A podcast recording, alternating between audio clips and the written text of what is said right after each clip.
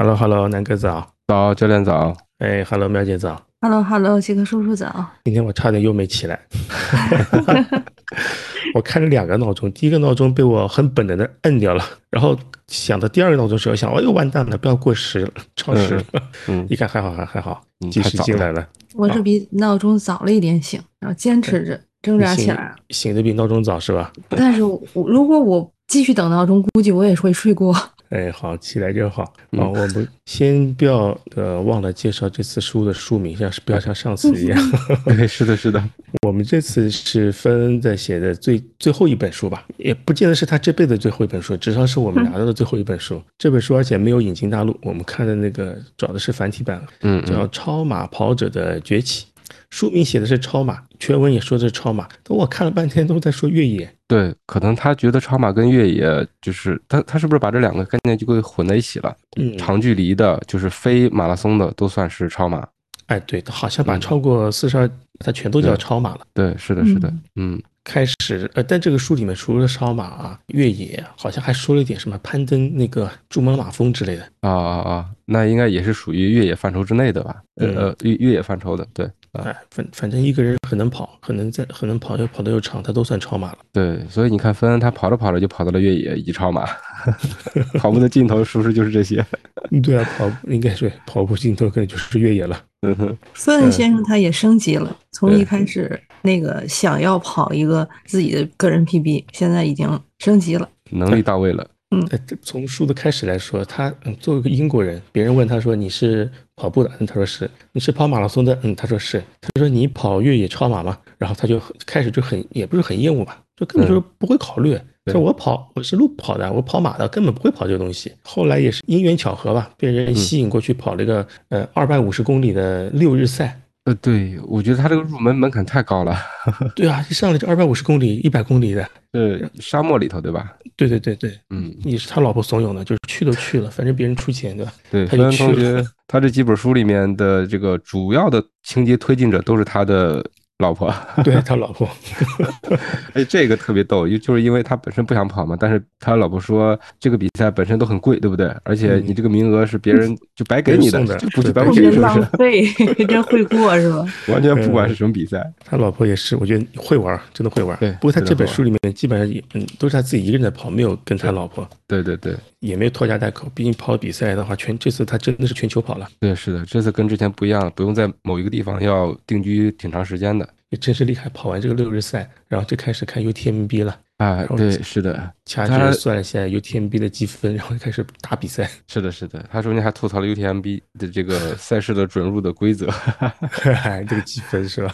对对，但是他自己还是乖乖的去这个去去攒积分去了。嗯嗯，那他第一次的这个沙漠的比赛，他也是完赛了，关键是他没有退，对完赛挺不容易。不，这个第一次的越野赛好像跟国内的有点像那种，就是八百流沙，像这种亚沙之类的比赛是吧？哎，对，但八百流八百流沙我倒不是很清楚啊。八百流沙它也是多日赛吗？就不是说你八百公里是一口气跑完，还是规定你每天跑多少，然后再集中在一个点的话休息，在第二天再继续的是吗？应该应该是多日赛吧？这个我我具体也没有，我没跑过，也没有仔细的了了解过，只是说知道有这个比赛啊。那等会儿佳宁进来，我们拖他进去问问问问他。是的，呃，不过到后面他有句话蛮损的，那个说有那种真正的那种超野呃超马的跑者，就超级越野赛那种跑者，他说这种多日赛，他说就是 CEO 的假期，有钱有钱的人过来玩。对，这话很损。他说这根本不是真正的比赛，这是有钱人假期。我看就昏过去了。可能对这个比赛也是有一些，就是认识上的一些，可能你不身身处其中，你是不太能特别全面的了解他的。他后面对，他后面说了很多那种硬核的那种越野跑的选手，那种深住在他住就住在深山里，每天除了跑步就是跑步，家门口挂个大。大钟带着五五美金的卡西欧手表，就没有什么 GPS 手表，看心率啊，看配速什么都没有，他就这个五块钱的五块钱的那个卡西欧手表。然后他说平时训练的时候也不带这块手表的，他就看家里的门口的那个大钟。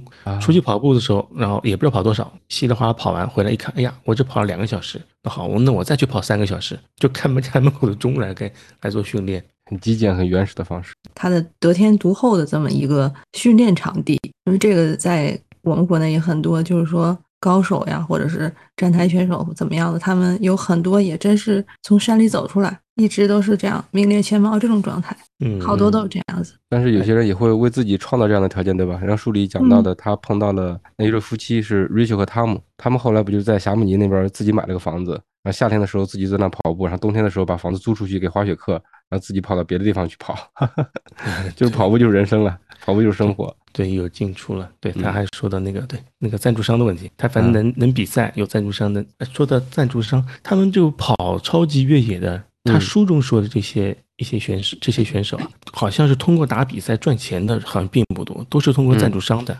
嗯，赞赞助商是你，比方说一年给你多少钱，然后呢，你平时发 ins 可能是有一些那个媒体流量，然后也可以，但是但是他没有说带货这件事情。嗯嗯。在在他这个，因为这本书可能出的比比离现在有几年，所以可能还没产生这个情况。一五一五一六年写的，好像是。嗯，一五一六年，至少说当时没有那么发达。嗯，还七八年的样子。对，那带带货这件事吗？对，带货。对，带货这回事吗？可能带货，你是说直播带货吗？还是说品牌带品牌带货？但是在一五一六年，差不多那个时候，也是中国开始越野赛也开始有了，但是只不过参与的人比较少。只说越野啊，哎，中国现在哎，现在哪个比赛是 UTMB 的？可以拿 UTMB 的很多啊，你像那个宁海现在也是，然后熊猫山径也是吧？啊，那个 ITRA 积分的是吧？啊，有有 ITA 那有这个积分的比赛是很多的。其实你看书里也说了，就是你如果想有它的积分的话，其实你就把这个赛事交钱就 OK 了，然后把你的这个 比赛的 GPS 数据交给他，他来他他不是有一个算法吗？他跑完之后就觉就就是可以认定你这个比赛如果完赛之后能够得到多少积分。呃，甚至在北京周边的有一些小的、特别小的比赛，他们也是申请了这样一个积分的。你跑完之后也是会有的，可以查得到。在书里说的确实是这个样子的，给钱就可以，给钱就行。对，哎，这居然给钱就行，有这个积分，我是宁海还是柴谷啊？好像特别提提到 UTMB 这件事情，还是说他这个比赛积分特别多？他应该是成为了八 UTMB 系列赛事，它跟这个只仅仅的积分是不一样。那这个是怎么成为八 UTMB 的？这个？我就不太清楚了，这个等会儿可以问问佳宁啊。好，等会儿问他两个问题，一个八百六十二，一个这个白玉天币。对，是的，等专家来解读一下。嗯，万一他不记得，那他不知道，那我们就惨了。哎哎，我们再说回那个赞助的问题，那个搞钱。哎，他书里说是，哎，他这里面特别那个提到了女女的选手。嗯，他说有有一个女选手叫，应该是叫 James 那个 Paris，说那个跑得特别好。有是有天赋的那种好，那个没怎么练过，是说第一次比赛可以拿冠军的那种。啊然后他说他的收入可能只有普通的那个男选手的一半。他说是男男选手可能是在溢价方面，就 argue 方面可能是会比较比较强势。嗯，呃，比方说一个品牌说我可能花五万块钱赞助你。一年，让男选手不行，我要十万。但如果碰到女选手，就说我给你五万，他可能说好了，就不会议价。他这点方面，女选手可能相对吃亏，因为男选手可能嗯在议价方面的话比较强硬，对，就可以拿到更高好的价格。说这女选手那个成绩好到什么程度程度？他说有一次两百两百多英里的一个比赛，这个女选手跑到终点之后，第一第一名跑到终点，回家睡了一觉，吃了一个饭，去去当地的电台做了个访谈。访谈结束完之后，第二名才到终点，这个太厉害了。这个是实在是太厉害了，我这个降维打击啊！对我这个看着笑死了，这个人。嗯，但是你看他的收入跟男男选手相比，就同样的名次，但是他的收入要少很多。对，少同工不同酬嘛。其实这个在很多运动里面都有这个现象。哎，国内好像有一个什么，好像是在那个云贵地区有一个呃百公里的比赛，好像是不分男女的，不分性别的，它只有排名，只有排名。嗯，对。然后这个我那个我记得那个比赛的话。女子的第一名的话，好像是在全场是第四表第五，嗯嗯，反正也是很前面的，嗯嗯。但如果是按站台来算，它就没有站台；但如果按性别分的话，它就是女子第一。我这个还是那个怎么说呢？欠公平吧？嗯，是的，嗯，对。说了奖金，他这本书的最后，他想尽办法找了几个肯尼亚的肯尼亚的老乡，肯尼亚对他的肯尼亚认识的老乡，肯尼亚老乡来跑比赛。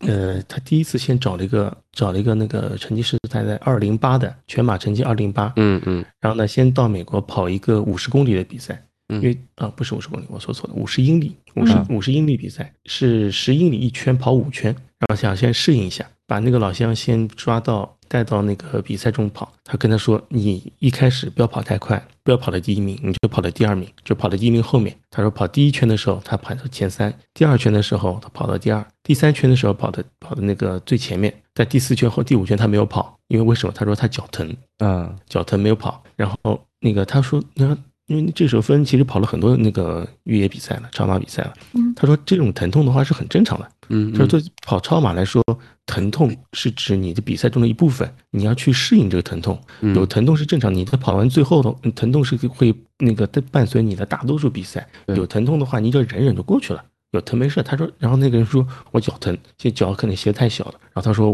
不要紧，我车里还有一双比你大一号的鞋，你可以拿穿。然后直接被那个老乡拒绝了。他说这个不行，我不会穿新鞋比赛。然后他这时候突然意识到一个问题，就说肯尼亚肯尼亚选手可能在对身体的自我管理来说是放在比较前面的。嗯身体是他在吃饭的家伙，他不会让自己身体过度的受伤或疼痛，碰到这个情况他就退赛了，这 DNF 了最后。对对对，啊，我觉得这是对的，而且尤其肯尼亚选手之前也没有参加过这种超超这种超马，对吧？对就，像刚才你说这种疼痛，他之前是没有体验过的。嗯，因为我们跑过都知道，这这个脚疼实在是何止脚疼啊，对吧？浑身上下都疼。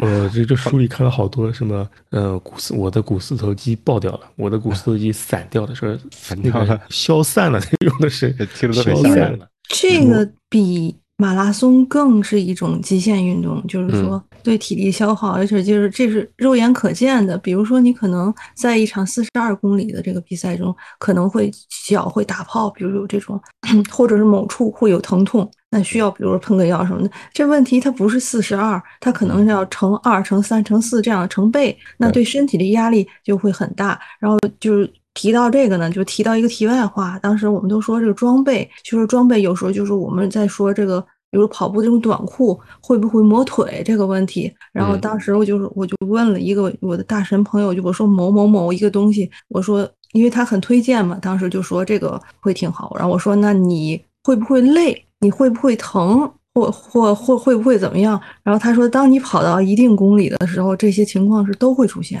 对，怎么样也避免不了。就是说，其实人体还是有极限的，不管怎么样。对的，呃，哪怕跑马拉松，我最早接触马拉松的时候，有一个大神朋友跟我说，他说跑三十公里，跑到三十公里的时候，你身体有什么样的疼痛反应都是正常的，嗯，你就闭头闭眼跑就好了。我我一直认为，我一直认为，就是破三的选手，他们就我之前一直认为，在二零一八年的时候，我一直认为这些破三选手一定都是轻松完赛。就是我，我当时我是这么认为，因为我确实是在呃开始在十多少公里，二十九公里的时候，当时我我看到他们还有真的有国内的那个高手都是能微笑冲你，然后但是我有一个很很熟悉的朋友，然后当时在就是三十二公里，在那个时候我看到他的时候，那个表情谈不上微笑了，已经。他是很很努力的，就是很集中的在和他身边的一个两个人是并着排在上马，然后感觉两人正咬着劲儿。但是我看到他的表表情的时候，就我就知道，无论什么样的一个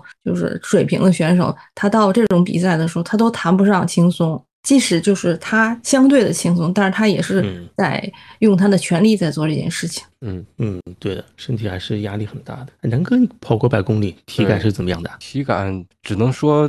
呃，首先是因为我的百公里时间挺长的，已经有好好几年的时间了，然后记忆有有一些模糊了。但是总体来说的话，体感会很很复杂，真的很复杂。一开始可能比较轻松，然后跑到后来的话，你就不知道身体的哪个部位会出现问题。有些时候你跑着跑着是脚疼了，然后有有些时候是那个呃膝就是那个膝盖出问题了。但是这些伤痛。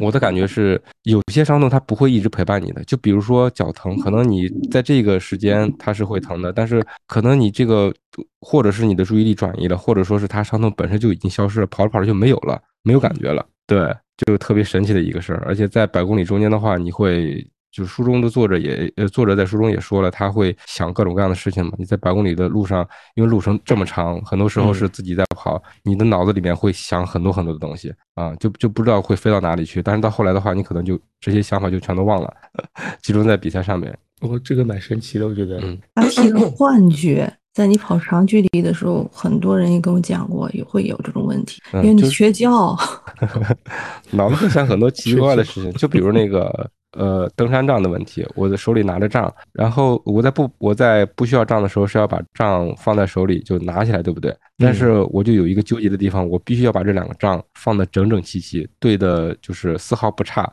然后一个手攥着两根杖，这样我心里才舒服一些。哈哈就特别特别奇怪的一些迷思，一些小的这些想法，很奇怪。嗯然后在最痛苦的时候，其实也是在怀疑自己，尤其困的时候、累的时候，说自己为什么非要花这个钱跑那么老远来遭这个罪啊？但是，呃，就跟之前跑短距离的越野，或者说是以前登山一样，就是你呃过了终点那一刹那，或者说是第二天再回想你这百公里的经历的时候，其实又又又贱兮兮的想着下次再来。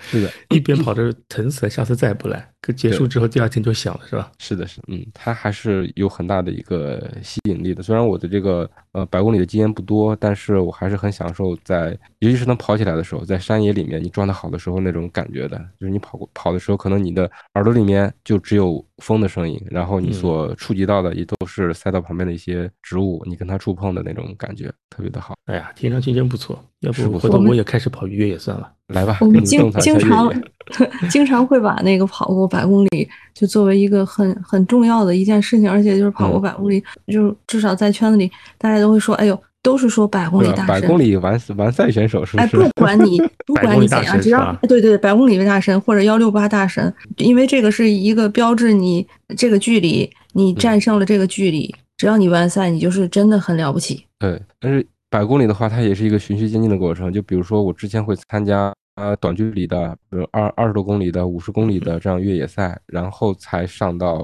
一百公里。但是你想，从五十公里到一百公里，它中间其实还有还有断档的，而且是是是是两个五十的这样一个，它的断档是嗯五十五十公里的一个差别，而就是说，你跑完五十之后，后面全都是未知的区域，而且在山里头这种不确定性更强，而且是都是你之前无法无法预知的，所以我只能说是运气还比较好，就是呃身体也没出问题，然后天气方面也没有遇到特别极端的情况，所以百公里能够比较完比较顺利的完赛下来啊、还还是比较幸运的。五十五十不要过夜，一百要过夜了，是吧？对，一百要过夜的啊，一百普通人要过夜哎，来了，你来了，对你来，我们留了两个问题我问你。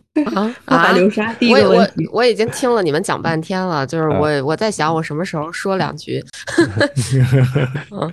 对，普通人是要过夜，肯定是要过过夜。嗯，那个我精们就要英选手百公里好跑的十公十个小时差不多了。嗯呃，要也要分嗯赛道的嘛，因为越野越野跑比赛它没有什么记录可言，它的记录只是针对某一个单独的赛道的。一般你说有一些男的，他可能真的他他也跑不完，他的十个小时也跑不完。对，要看赛道难度。对，基本上呃九嗯到十二个小时是一个正常的这个百公里叫什么精英选手或者冠军那个集团完赛的一个时间吧。对，正好佳进来帮我们解决一下这个八百流沙的这个赛制是是一个多日赛是吧？八百流沙这嗯怎么说呢？你要这么说的话，UTMB 包括这个百公里，它都叫多日赛。你你只嗯要完，呃在但是在我的理解里边，它不叫多日赛，就是多日赛。正常来说，比如说它应该是像雷公山超百这种，它应该叫多日赛。就是雷公山超百，虽然它叫这个名儿，但事实上它是三天之内完成呃两个全马和一个半马，你中间晚上是可以睡觉，就是一定哦要睡觉的。它每天有休息时每间叫多天日赛是吧？对，每天都有它的关门时间，这个应嗯该叫多日赛，就是在咱们的普普世意义上的理解叫多日赛。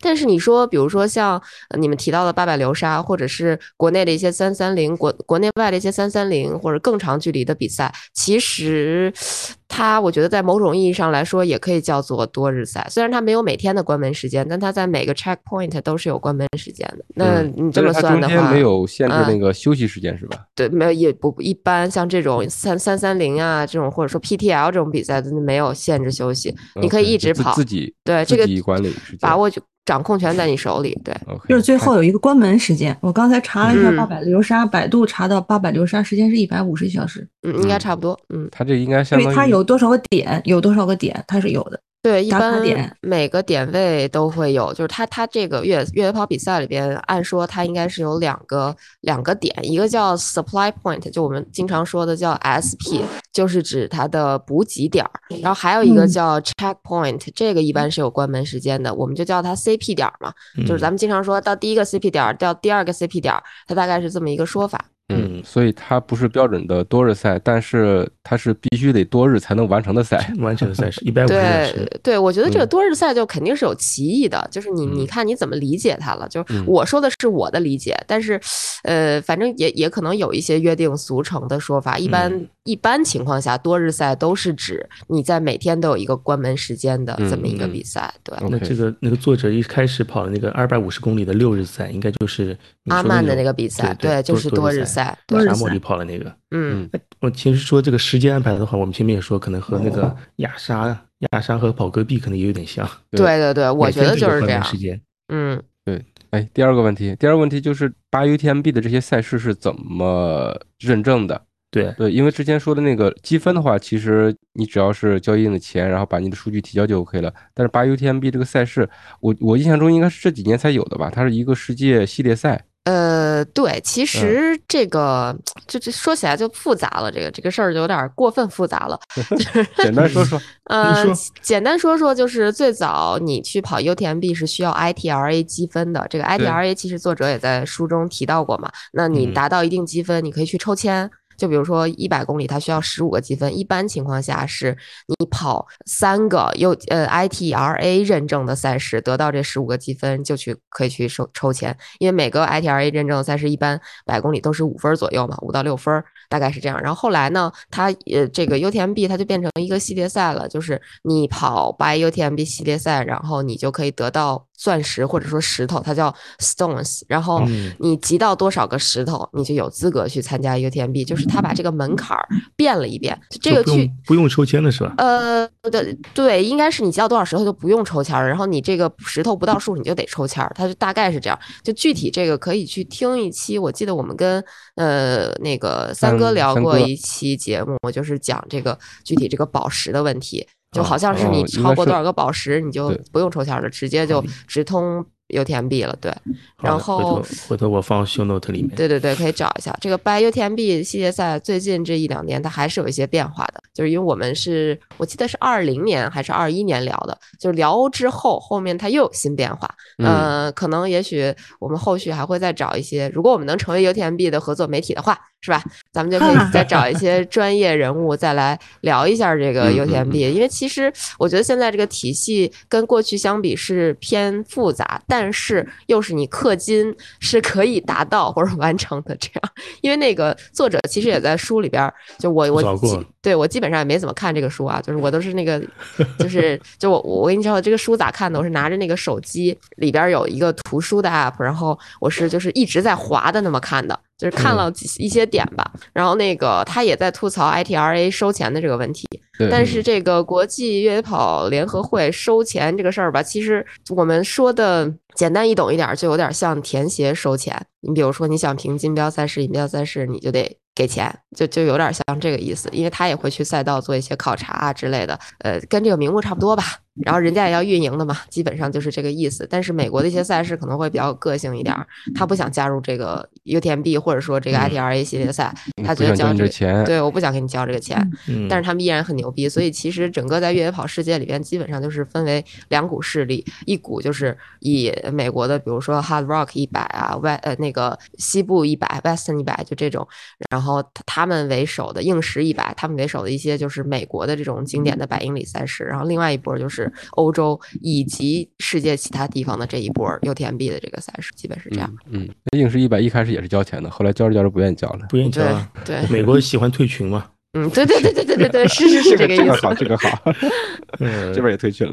特别好玩，嗯嗯，嗯嗯，特立独行嘛。对对他这里边还说了一个 case，说有某个那个精英选手就跑了硬式一百，然后如果是他在群里的话，他的积分可以跑那个 UTMB 的，啊，就但他不 Kilian 嘛，交，哎，在那个不肯交，然后他的积分就失效了，那提到的就是 K 天王，对就是 K 天天王，对，是嗯。K 天王，嗯，积分失效，然后 UTMB 最后没办法，还是让 K 天王去参加比赛，就最后还是破例了。对，破例了，说你虽然没交钱，但我还认可你的积分，嗯，对的，主要还是因为我觉得 K 天王个人的这个影响力力太大了，对，嗯，商业影响力也大。嗯，对，那年哦，对，不是，是不是那个杨了在跑那天？反正是呃，对，不是那期，不是那，不是那次不是那次更早一些，应该是二零一七年吧，还是一六年的比赛？对一六嗯一六年左右的比赛，嗯，哎，完了，我们聊到哪了？啊，聊了痛苦的事情。对，我一来打乱了节奏。哎，不是的，没有正好你一定要快点回答，因为我已经开始模糊了，不太记得那个留了哪两个问题给你。好吧，然后都已经得到了解答，专业的解答。不专业啊，我这是个人你解答。你也嗯是跑过百公里的对吧？对我我是跑跑完过百公里，跑完之后立誓再也不跑五十公里以上了，对吧？对，基本上这样。不，应该这样说，就我这个 flag 是这么立的。我说，因为我有一场百公里是被关门了的，就是香港一百，二零一六年的香港一百最冷的那年，所以嗯我目前在我的这个人生清单里边还有一项一定要干的事儿，就是一定要完赛香港一百。所以可嗯能等我 BQ 之后吧，我要是能 BQ 的话，我下一个目标就是要跑一场香港一百，然后要完赛之后，我大概率应该不会再跑百公里了。就我跟南哥体验不一样啊，南哥可能嗯跑得快点儿，所以他百公里跑完之后。就哎，肯定是比我快太多了，所以嗯所以就是还还想再跑，但是我我的百公里经历太曲折了，太就是惨了是吧太惨了。其实不惨，但是就是我自己觉得太狼狈了。比太如说，倒霉了。对，第一场百公里差两分钟被关门了，二十八公里就被关门了，就是港版嘛。那会儿完全不知道就是关门是个什么意思，就是我在跑那场百公里之前，我压根儿不知道原来每个 checkpoint 要有关门时间，我根本不知道。我还在卖，大了呀。我就是我，而且我就没跑过越野，在那之前上过两三次山，跑过一次，然后也是就是不能说被关门吧，也差不多就是退赛了，跟着那个这叫什么收队一起回终点的，没跑完五十，这是我就是第一次越野经历。这个心也大，对，然后第二次就是百公里还没看，就是当时当成旅游了，因为在香港嘛。就当成旅游了，然后第三次就只算是准备了一定时间，就是二零一七年的宁海一百，呃，结果遇上台风，全程在浇雨，七十公里比赛就是强制关门了。然后呢，那个只剩下就是，就我就到 CP 点儿，就相当于呃进站即退赛及完赛，然后拿到了七十公里的积分。然后二零一八年回去，算是不能叫复仇，就是呃强制性的要完成一个百公里，怎么着也该完了吧？对，然后就磨磨唧唧，磨磨唧唧，大概我记得是二十六个小时。还是多长时间？反正接接近关门吧，差个差个一个小时或者半个多小时关门才完赛，所以就是整个的体验下来非常的差。呃，要么就是自己自己的问题，没有读这个比赛的参赛手册；要么就是天气的问题，下雨。就宁海给我留下的阴影是，以后下雨的比赛我一概就再见。就太可 怕了，真的，朋友们，遇见台风的比赛是一种什么样什么什么样的感受？就是你从出门开始就在浇雨，就是我我七十公里跑了十八个小时是什么样的感受？就是我浇了十八个小时的雨，就 而且全程烂泥，就是有那种巨厚，对，有那种巨厚的烂泥，就你得踩上去之后，等你到了相对平整的路面，其实我膝盖没什么事儿，就是你到了平整路面，你就得磕的那个鞋，因为你的鞋你的鞋底儿比你的鞋还厚。就是鞋底上泥比鞋还厚，然后对，然后你走那种哪怕是没什么坡度的小路，它都是就是走一步滑两步。我拿着杖，我基本上一公里要走二十多分钟，就是平路。我觉得这个就嗯太可怕了，就完全无法想象，真的是对特别差。所以我我就没有就在一个什么天气比较好的时间地点。嗯去嗯完成过一个百公里，真的真的 太难受了。就是呃，后来就甚至后续我后来跑过七十嘛，就跑过几次七十。我觉得七十公里都就真的，我我的想法就是现在的就是什么什么想法，就是我一定要得跑得快点儿，不然的话真的是太难过了，太煎熬嗯了。这百公里对我来说是就这个感觉。那只能说将近跑百公里这个运运气实在是太差差了点儿。对，嗯你看我我的手摆也是宁海，但是宁海整体的天气就我在我在我的记忆中就是特别好的，可能就是在起体起就是出发之前下了一点雨，但出发的时候就停了，然后全程的话也没有雨，路面也也没有烂也还算比较泥干，对对，就体验也是非常那年。对，所以嗯我特别的遗憾。其实二零二零年，我觉得我当时以我当时的状态，我要报一个百公里的话，应该不应该是能有一个比较好的成绩。我觉得嗯二十个小时到二十二个小时，也许是可以期待一下，就比我之前快个三四个小时吧，就相当于不打睡觉那种，一天也许就能完。但是我觉得现在我真的也得奔着那种快关门的时间去，所以就所以我真的是不能不想再体验了，再见吧，就真真体验不起。嗯，嗯，我相信你还是会重返百公里赛场，然后有这个计划的嘛？会有 会有，对对对，就是百港百一定会去的，就是一定会走一次的，嗯走你 走一次，走一次，只能走下来也很不容易。走起来，走起来。嗯，你看越野赛它跟马拉松的区别其实就在这个地方。很多人喜欢越野赛，就是因为它上坡下坡，对吧？你跑不起来，你就可以走，没有问题的。但是马拉松的话，你得全程要要跑。嗯，呃。书里那个作者也说，他看了一本什么那个呃超级马拉松 A 到 Z 这本书里面，他就把走就放在里面的。啊。一种很快速的移动方式，它叫做 一个快速的移动方式，快走是吧？哎，对，你想上坡这种，如果说是就就即使是缓上坡，如果说你一直跑的话，也也就那些精英选手能做得到，普通人的话，你可能跑两步就跑不动了，只能是快走。哎，我我看那个视频里面那个呃，看到过。那个阿拉蕾的视频，他上坡的时候也就是走步跑的，我看他有的上坡，快走走走的很那个节奏很快，嗯，哒哒哒哒哒哒那种上去的走，他并不是一路冲上去，是这种根本追不上，就他们的那个走跟咱们往上跑。差不多，就是速度差不多是吧？对，速度差不多。它频度很频率很频率很高，拿个杖，然后慢慢慢慢就，呃，不是慢慢，的确不慢，那个速度很利索的上去了，非常快，上坡快，下坡更快，那种下坡简直是残暴啊，就都看不懂他们怎么下的，飞 飞跳到天上的是吧？飞下来的。对，基基本上就是飞，因为你如果触地的时间越长，你的不稳定性就要增加嘛。这就是他们为什么下坡，很多人就其实我觉得更多的是靠胆子。比如说像我们普通人，其实你没那么大胆儿。如果你真的胆儿足够大，你再往下跑的时候，你轻触地的话，基本上也不会打滑什么的。所以我们会经常会说一点是什么，这个精英选手你给他穿不穿 V 底儿，你给他穿个啥别的底儿，他一样不会太滑。就是有时候这个滑倒是个宿命，就是你在 跑越野的时候，你多多少少都会遇到这种滑倒，或者说就打个趔趄这种情况。但是对他们来说，他们的核心稳定性更好，脚踝稳定性更好，他们在处理下坡的时候会比咱们就是更随心所欲一点儿。就我我调整回来。对你像我，比如说我，我就是非常非常非常忌讳这个鞋底儿不防滑，因为我觉得鞋底儿防滑对我来说不仅是就是它。怎么说？功能本身功能意义上的一种防滑，还有一种心理上的防滑。嗯，就是我的这个对心 心态上会觉得，哦，我穿了一双防滑大底儿，那我的这个就是我的胆儿就变大了，我就敢往下跑了，就会有这种感觉啊。我觉得南哥肯定也一样，他肯定滑，是是是。真的是这样，但后来其实我自己试了一下，这根本是跟底儿没那么大的关系，或者说没有我想的那么大。但我还是会给自己心理暗示，就是心理安全感。对对对，还是得 穿 Vibram，Vibram 的对 Vibram 的那个什么 Max Strip 大底。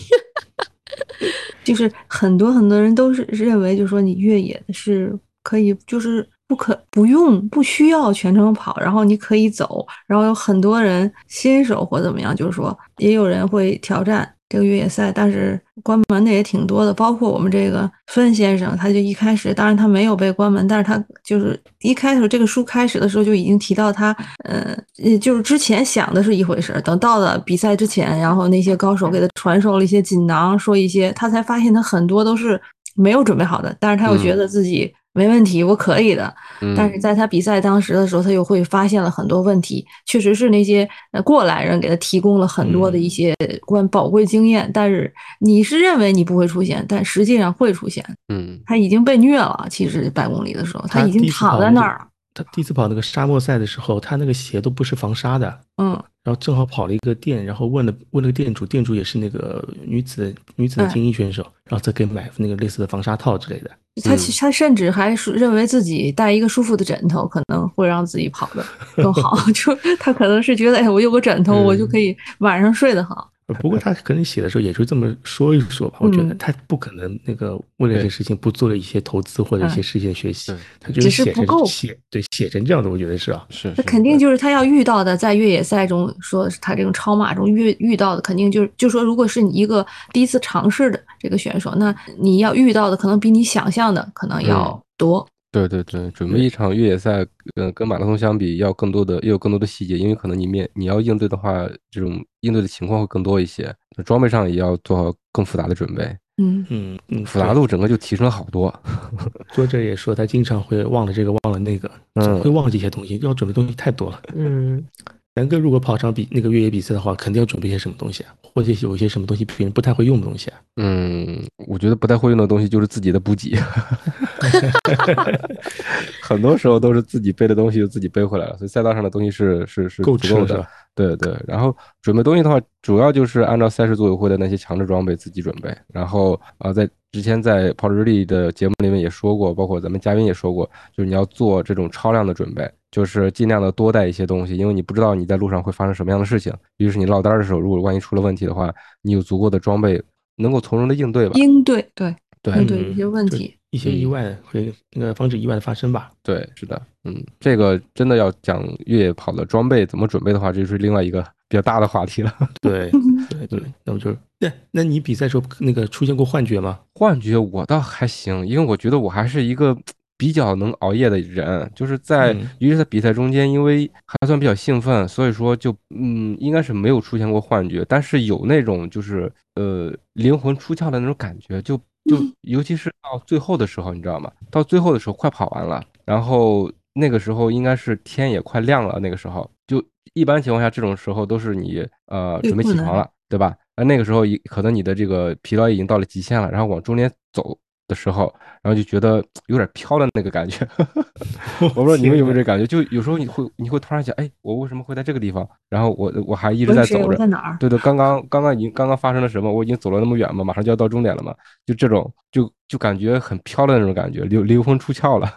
我的天哪！就是属于太疲劳了，精神上、，也是太疲劳了。对，感觉你的身体就是特别渴望你休息一会儿，但是你还是现在硬撑着，让自己有精神，还有一再往前一直赶路，所以就是一在这种身体跟这个意志之间的博弈当中就，就会有这种感觉。哎，这个我我插一句，刚才听南哥讲说睡觉这个问题的时候，嗯其实我就想插一句，就是我觉得越野赛其实面临最大的问题，对于大部分人来说就是睡眠 因为你很多人很难在一天之内完成比赛嘛，就我是指醒着的时间内完成比赛，嗯大部分人百分之可能六十以上的人都需要大概十六到二十。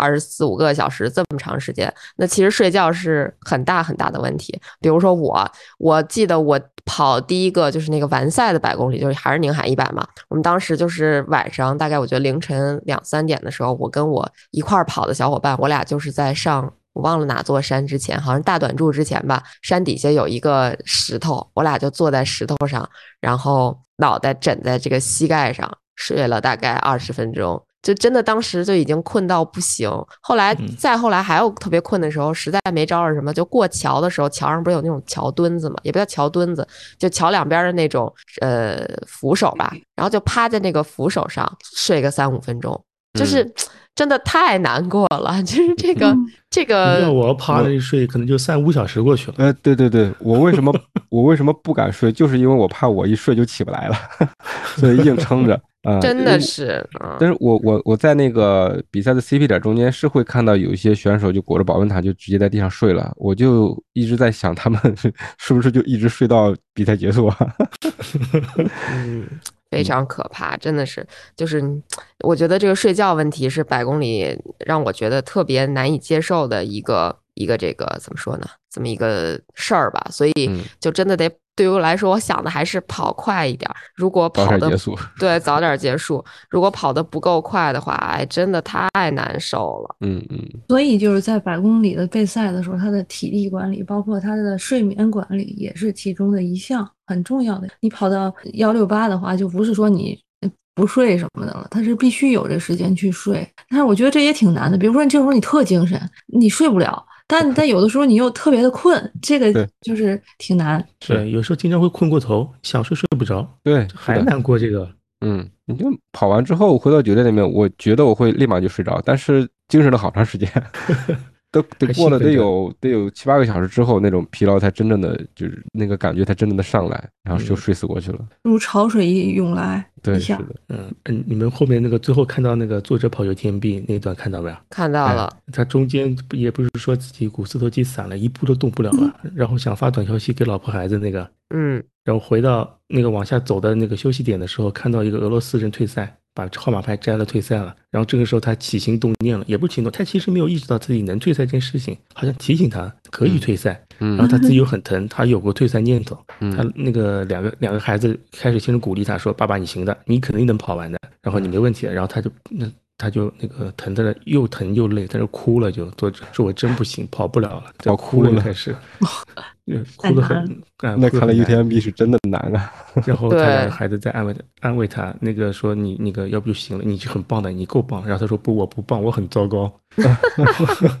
两个孩子安慰他，然后正好被对面的俄罗斯选手看到他这一幕，然后他突然觉得这一幕很温馨嘛。然后他突然突然发现想到一件事情，那个 Tom 和 Rachel 在哪里？是不是在他后面？因为他跑太快了嘛。嗯，有那个 Tom 和 Rachel，然后在他他的朋友，嗯哎，朋友，然后他想到怎么，然后想想不行，还是得回去找找他们，因为他那个油田兵那年是那个也是下大雨，嗯。风那个天气不好，然后他突然又站起来又又回去找他们了，找他找到之后，然后再搭了几个人，五个人慢悠悠慢悠悠的又开始走，然后最后又跑到直到最后还完赛了。嗯嗯，对，但是他有很严重的那个幻觉，什么嗯。在山里跑一半看到那个房一栋房子在那边，这个出现幻觉真挺吓人的，幸亏我们没有出现过那个房子。那边，我想我靠，这个房他去敲门怎么办？然后结束完之后很感动，然后抱着他那个呃不是抱着，牵了他两个女儿嘛，走啊走，突然看到一头牛跑过来，然后一把拉住他女儿，要过去不要被牛撞到。然后他女儿说了一句：“哦，爸爸还在有幻幻觉。他女儿意识到了，”呃，对，嗯好像睡之前这幻觉持续时间蛮长的。哎，他知道就知道他自己有幻觉那时候，嗯嗯，那这个感觉挺神奇的，就就知道自己在做梦，是吧？哎知道自己有幻觉，旁边人也知道他有幻觉。摧毁了，简直。嗯，那个他那年那个天没跑的相当难。嗯所以千万不能下雨，真的下雨就是什么比赛都是世界级难度。你比如说，我们都在说说宁海不下雨就是入门级，下雨就是世界级，嗯就这是我说的。是吧？地嗯，狱级，对，真跑不了。嗯，帮不了。哎，对，佳妮，你跑越野的时候有疼疼痛过吗？前面我们聊的疼痛的问题。我好像几乎没有，就佳妮说疼痛是啥？跑完都没有。我干就完了。我可能还是比较耐造吧，我就是嗯，一般很少会在比赛里边出现说哪儿疼的坚持不了，或者说疼肯定是有，但不是那种说，比如说就是可能某一个肌肉疼，一般都是脚疼，就是比如说脚上有水泡，或者说是呃，对，一般都是这样，很少说出现别的形式的疲劳，很少。还是强。那你在越野 越野比赛中，不管长短的，你有过伤吗？没有，你看看，你看看，这就是差别呀。我你我这我我给他个就是不是提供我的糗事儿，提供糗事儿一桩。然后我也参加过非常短途的，就这种二十公里左右的这种越野。嗯然后啊，我的完赛率是百分之五十啊，就是两场被关门儿了，嗯就是那种没有概念，就是一直溜达，忽然发现关门儿这种。然后就是被最就是最惨的就是我最后一场完赛在二零一哎二零一九年啊一八年一九年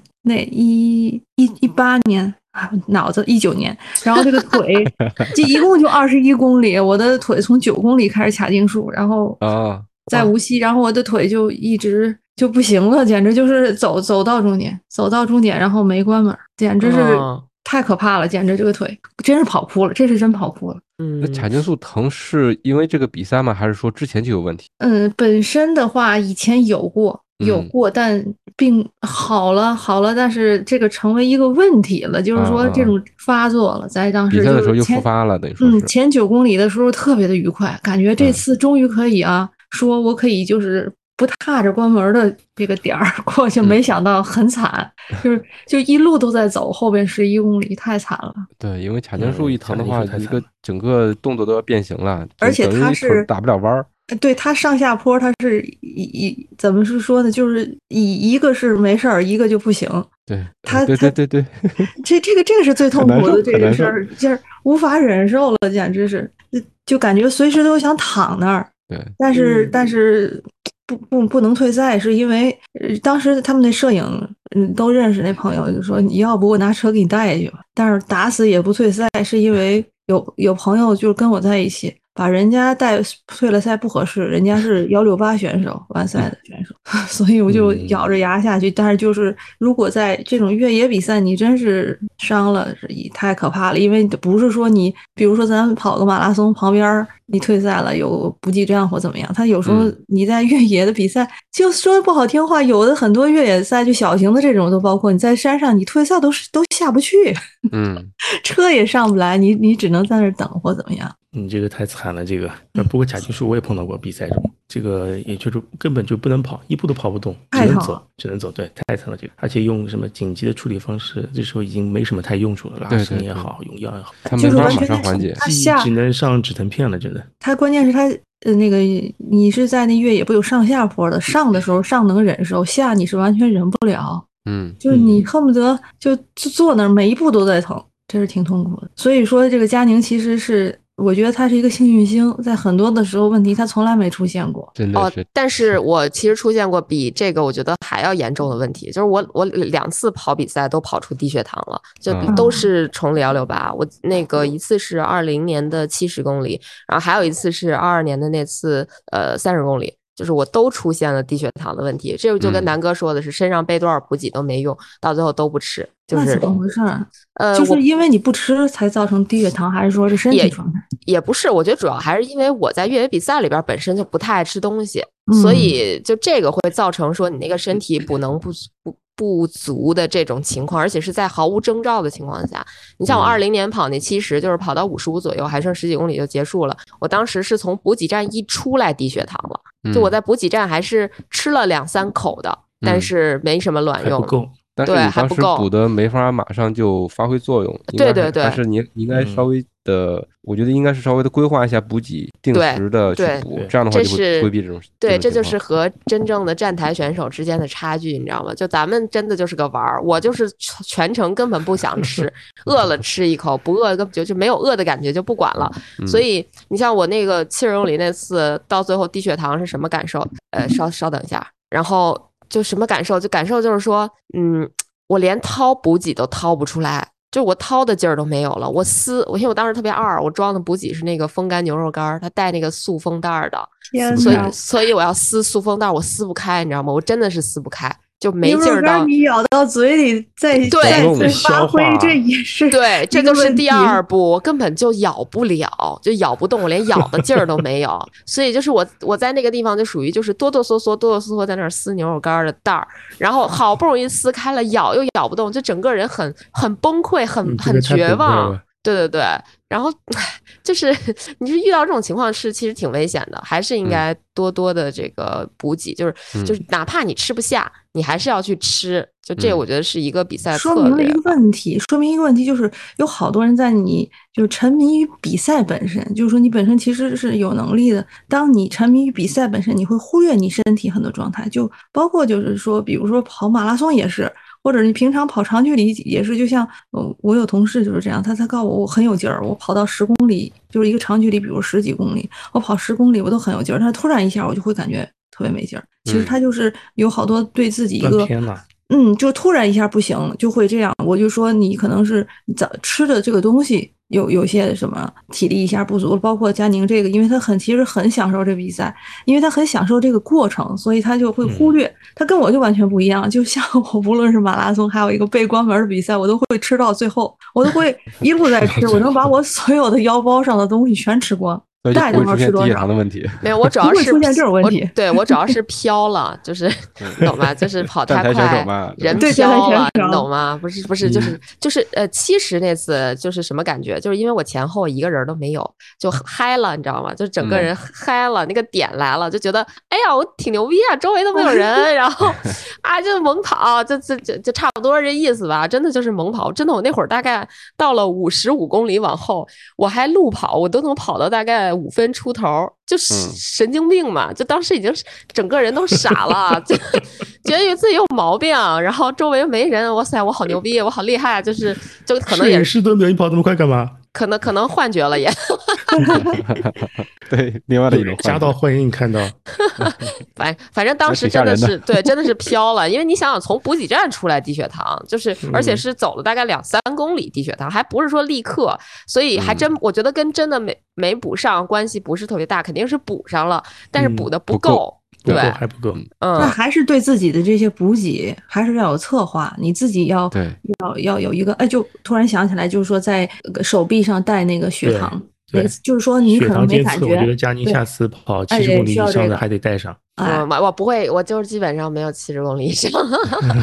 你下次港百带上啊。哦，港百一定要带上。嗯，好的，就是嗯港百我都不知道，对对，不知道怎么跑。现在对嗯百公里完全没有概念，现在对越野赛唯一有概念的是三十公里，就不想跑，啊三对十都不想跑，真的。是的，嗯，那一场越野赛也说明了，不光是就是你在平常之前的这个训练要到位，对于一些嗯之前的准备，包括你补给的策划，你休息的一个呃就是一攻略吧，都是嗯要准备好，不然的话可能会有一些小问题出现。对还是还是要有敬畏之心。现在让我想嗯准备一场一百公里的话，其实我现在还是有点儿发怵的，因为回想之前跑一百公里的话，之前再往前准备还是相对比较充分的，因为之前在准备马拉松，所以跑量是足够的，而且在那个时候每周还会去山上拉练，所以说完完赛一场百公里，他是心里有底的。你现在再让我再以那么大的量去准备一场一百公里的话，首先时间上会拉的比较长，另外一个呃真的是挺挺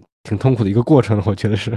要嗯，跑那个要 要有三十五十的小比赛，得多跑一些，还有。对，是的，嗯，对，之前就有人跟我讲过，说如果你要是连七十公里的比赛都没跑过的话，你就不要去跑一百。呃，这个这个吧，其实我不是特别认同。其实如果我觉得你平时跑五十能跑下来的话，一百问题不是太大，当然不是嗯简单的叠加啊。我一百之前没嗯跑七十，对，不是简单的叠加，就是肯定是你还得留点富裕。比如说，你像我那次，虽然我百公里完赛了，但我那次其实问题挺大的，因为我当时是半程应该是跑了十个小时，全程跑了十六个小时，什么就后半程跑了十六个小时，就是你后半程才是这所谓的呃什么超马的开始吧，就跟那马拉松从三十公里开始是一个道理。嗯，嗯，反正就是嗯超就说说到超马和说到越野，这个就是怎么说呢？就是说，比如说这个幺六八，我们就说幺六八。刚才佳宁就说有好多你要没有跑过七十公里，就不要碰百公里啊。就是真的有人没跑过长距离的，但是他就是自己真的幺六八首次就能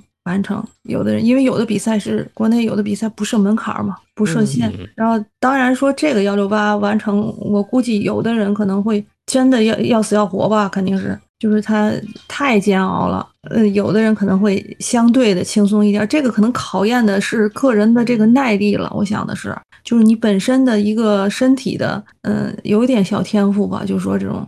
因因为真的有人没有参二十个小时了，啊，啊二十多小时，不可能，二十小时都夺冠了二。十多小时二十，多小对，二十幺六八普通人幺六八的关门时间一般是四十四到四十八个小时，哦，所以。两对天了，是的，你认为两天，到后面的时候你就是等着被关门吧。我我们看陈老师完成幺六八吧，一百 英里，不不怀好意，我感觉我有点挺虐的。嗯还有一个突然想到一个问题，就是嗯，越不论是越野跑还是说就是马拉松，当然我们看到很多就是年轻选手就是会参加，嗯，到里边而且取得很好成绩，但是这种耐力赛对于上了年纪的，就是我说上了年纪，并不是说一下子到多多少。说七八十不是说指这个，我只是说就是对于四十岁以上的人来讲，就是相反也不见得高手也不见得比年轻的人差很多，因为他是一个耐力的，就好像很友好，对还，有对因为疼痛的忍受，嗯，很友好，所以我们就看到在更多的说马拉松里，在更多的这越野赛里有这个中年人、中老年人都在参与。中老嗯，年中中老年人马拉松是中老年人的什么广场舞啊？是中年人的广场舞，蒋蒋方舟说的，嗯，嗯嗯，OK，要不我们看，我们进入最后一部分，What 好的 if？好呀，那个分同学的三部曲，那个先是肯尼亚，再是日本一传，然后最后是跑越野。就是说，如果我我们如果他如果再写第四本书的话，我们邀请他来中国写，他会怎么写法？哎呀，我这我其实第一反应是让他感受一下中国马拉松的人挤人，我的想法是把那个马拉松报名平台的几个信息给他，让他看一下一天之内有多少马拉松可以让他学。嗯，哎，其实我觉得这个事儿正正常来说，他应该不会太惊奇。呃，你像他比较关注的，就比如说美国的比赛，你像美国一年比赛比咱们多多了。就是在田田协的所谓的认证中赛事都比咱们多很多，就是美国应该已经算是路跑发展到很高阶的一个水平，一嗯年基本上上千场比赛一点问题都没有。咱们巅峰时期基本上一年也是上千场左右嘛，我估计今年应该能破这个记录，或者说至少追平吧，就基本上是一九年的水平。就是田协认证赛事得得就是非认证的那就多了去了，就是太多了。我想的是，如果芬先生来到来到中国，先 首先假定他来到上海，然后就是安排几个大神先把他拉爆，这个可以有。大神拉爆他，然后就是他去苗江路是吧？啊对，然后在世纪公园走一走，然后我说也可以邀请他去那个哪儿，那个天马山跑个那个轻越野，这个可以有吧？然后我也可以帮他安排一下无锡的那个呃一枝花一条狗什么的，让他越越野一下。什么一枝花一条狗？就是在无锡惠山呀路线呀，一枝花一条狗。哦，看来一听一听就陈老师不跑越野，他连一枝花一条狗都不知道。你你你这么想，如果他比方说九十九月份来来中国，对吧？嗯，你先让他那个夏训待一个月，对吧？呃，要报陈老师的班儿。没这倒不用，那个先去跑北马，对吧？啊北马结束完之后还有什么？上马哎啊，北马、上马，中间肯定还有一些其他其他西马我可以后面就每周都报个西马有很多比赛了，对吧？西马，对，嗯应该是西马跟跟上马好像离的呃一两周吧，应该是。呃，离得有点远吧。西马一般是上半年。西马对西马差不哦，我多四月份的想成了，我我想成了疫情后的那个西马，我想成疫情后面那个西马是这样。哦，我可以安排他，他哦我安排，我安排他去参加一参加一场那个晚山湖马拉松，那个是我的首马，而且那个晚山湖马拉松它是半马是吧？不是是全马，哦我给他搞免费名额。你这个可以拍胸脯帮他办的这个，什么呀？让他住在无锡，我觉得就挺好的。嗯，呃，住无锡住山底下，然后跟他说你想拉练吗？那你去吧。然后我可以邀请那个无锡的一枝花一条狗的那个就是线路的这个命名者、开发者，然后拉爆他。这个计划我觉得还是很完美，，人家一三年的话就破三了，因为他现在年纪大了，因为他年纪大了。不，你要想中年人的广场舞，他得一直跳，一直精进，说不定现在已经二三级水平了。人家毕竟也是 UTMB 大神啊，这个应该安排他去跑八百流沙嘛？不是，八百八百流沙应该其实我觉得特别有特色的是，应该让他去上戈壁。就这上戈壁啊，戈对壁他随便跑跑的，我觉他得他沙漠跑过了呀，对，就是让他感受一下，不不是说让他去上自己上戈壁，嗯是让他去嗯参加这种挑战赛。就是让他感受一下对这种团队的气氛和他跑过的这种比赛有什么不一样。就虽然说国外有很多疯狂的比赛吧，这个必须嗯得说。你看他在这个书里，我不知道你们聊没聊到啊？就是我看的时候是什么感觉？我觉得哥们儿真太爽了，把 世界各地各种难了吧唧又值得参加的这种超跑超马比赛都跑了一遍，几乎。对啊，就有一种观光的感觉，我都有点羡慕，都有点想重拾了。有而且啊有人买单，对，多爽！太令人羡慕了。，对，就所以我羡慕死了。然后就应该让他去，应该让他们这些老外组个队，然后跟商学院一块儿挑战一下，我对，这 个是降维打击啊，这个呃会不还有很会牛逼？重要的事嗯儿，很重要的事儿，然后就是他要上我们的读书会，然后就是我们的三部曲主角来了。上完了这个读书会，因为我们是读了三三部曲嘛，认识了他，然后呢，直接去跑出去玩，聊一聊他在这个感受如何，然后再接着上一下那个呃 PP 计划里边谈一下关于他的 PP 计划。啊就是他跟你说去肯尼亚，啊，对对对，他跟我说肯尼亚，我跟他说对不起，没钱，哎呀，这太完美好了。玩了。对，我觉得这也挺有意思。他如果跑上去，起码要凑品牌队是吧？给他找几个老外还不容易吗？那 so easy 啊！有你贵啊，在国际这个一万一万六千多一个报名名额，哦，那得找找赞助商了。对，而且还有赶紧给他找啊啥的。赶紧给他找有你国际。呃我要有这个个本事，我可能先给自己找了。可以让他写书啊，这个啊，或者我，们国内有谁哪家书商可以赞助啊？真的，哎，我觉得像这事儿的挺有意思啊。他把自己参加比赛这个经历全部絮絮叨叨、絮絮叨叨，包括心理活动全都写下来了。如果我们但凡谁有这么一个经历，估计也能絮絮叨叨、絮絮叨叨写本书。不过它里边关于这些乱七八糟的思考还挺多的，什么什么造谣啊，什么作假呀，还做一下谈到作弊。了，谈到作弊，对这这两天的热门啊，对，作弊里有个兄弟，这一看就是假的嘛。这个老婆跟他说，你该一说有一个人老婆跟他说，你该出去跑步了。哎，他说我就去跑吧。嗯，然后出去跑了个全马，然后哎呦觉得蛮好的，我明天再去跑个全马。天天跑第一年跑了三百七十个全马，嗯，还真有人信他。三百七十个全马，对，对。一年跑三百七十个全马，现在好像国内比较牛的还是很早以前那个陈鹏斌，他当时的那个挑战啊赛，百日白马，对他后来就不跑超马了，因为超马应该是人才辈出，基本上也没有太多他的位置了，这是我猜个人猜测啊。后续他应该是去转向转到冬季项目，本来当时是雪车还是什么，还是越野滑雪啊。啊啊啊他是那个百日白马那个是吧？对对对百日白马。对对，我这个想起来了，因为我记得他以前那个好像也开过类似的训练营，就是以对百百日白马为那个那个那个由头吧。是的，后嗯来他也就是开过训练营，还受到了争，就是受到了一些非议吧，说吧。嗯，人家毕竟还是有实力，一百天能跑一百个马了，体力太好了。对，好，要不我们今天就到这儿。好的，下面一本书，下面一本书一下，那个那时候说的是哪本书啊？说的太多了，有点忘女记了。女子的吧？是那本女子的吗？是女子的还是那个像大佬一样跑步啊？像大佬一样跑。哎，对，就是说，要不就像大佬一样跑步吧。好的，那个书回头，哎，我群里发过了，应该发过了。发过，发过，好的，好的，那我们今天先到这儿，好的，好的，好，下期再见，拜再见。下期再见，拜拜，拜拜拜拜拜。拜拜拜拜。